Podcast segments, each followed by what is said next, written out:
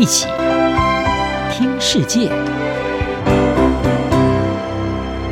欢迎来到一起听世界，请听一下中央广播电台的国际专题报道。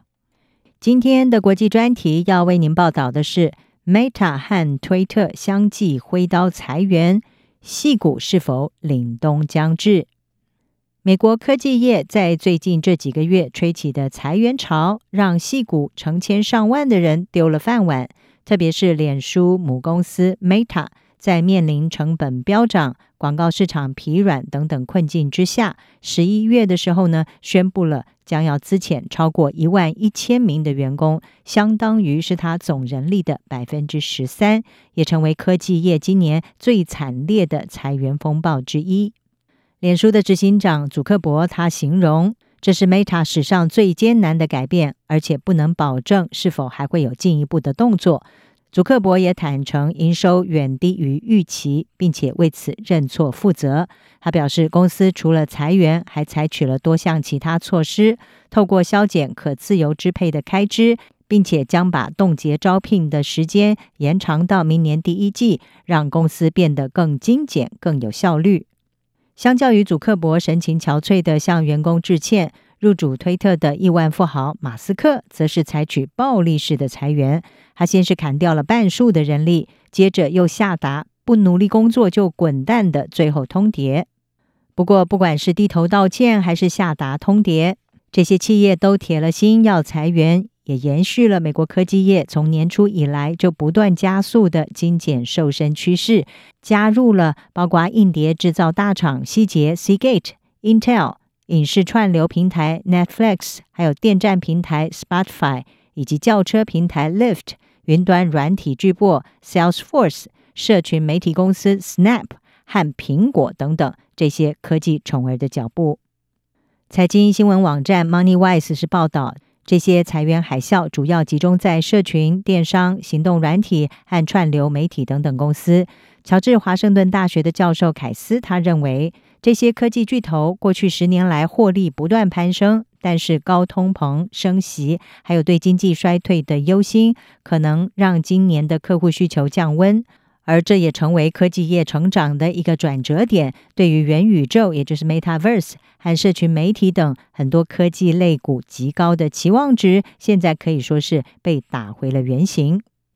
根据美国银行的数据，二零二二年的巨型股科技公司总市值暴跌了四兆美元。巨型股通常是指市值超过两千亿美元的企业。而裁员资料统计平台 Layoffs 点 FYI 他们的数据是显示，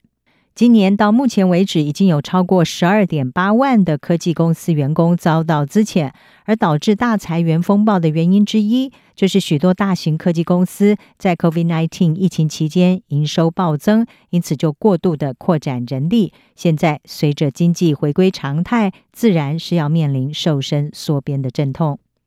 至于美国科技业的重镇矽谷，未来是不是会受影响呢？民主党的众议员肯纳，他所代表的选区就涵盖了大部分的矽谷地区。他在接受彭博电视访问的时候，谈到了能不能够挺过这一场大裁员的经济冲击问题。那么他说呢，他认为矽谷是经济成长放缓的一个领先指标，但是他毫不怀疑这些企业很有韧性，将会让荣景再现。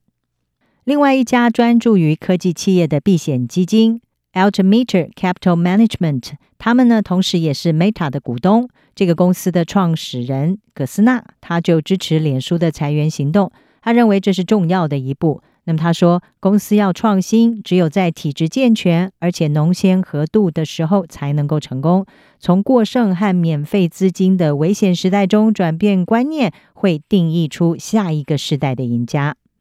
然而，不可忽视的是，裁员对于科技公司的移民员工会带来格外严重的影响。这些人大部分是持有 H-1B 签证，这表示他们留在美国的可能性将要取决于能不能够继续待在那些愿意为他们的签证申请保证的公司。一般来说，H-1B 的签证持有人会有六十天的期限来找新工作，否则就要被要求离开美国这个国家。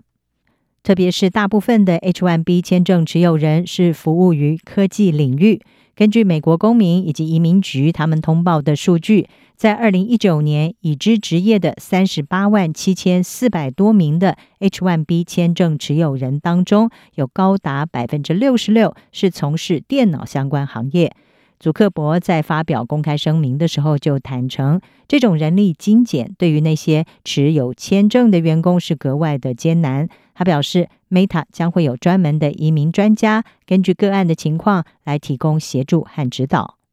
时代杂志也指出，美国科技业的这一股瘦身潮受影响的不只是在阳光明媚的加州，这些坐拥六位数薪资和免费午餐的城市设计人员。在这个科技经济全球化的时代，在开发中国家的部分地区，每天只赚几美元的科技员工也在失业。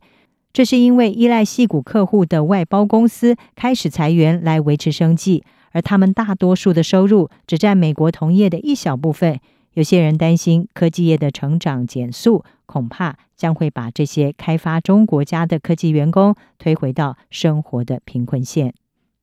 以上专题由吴宁康编辑，海青青播报。谢谢您的收听。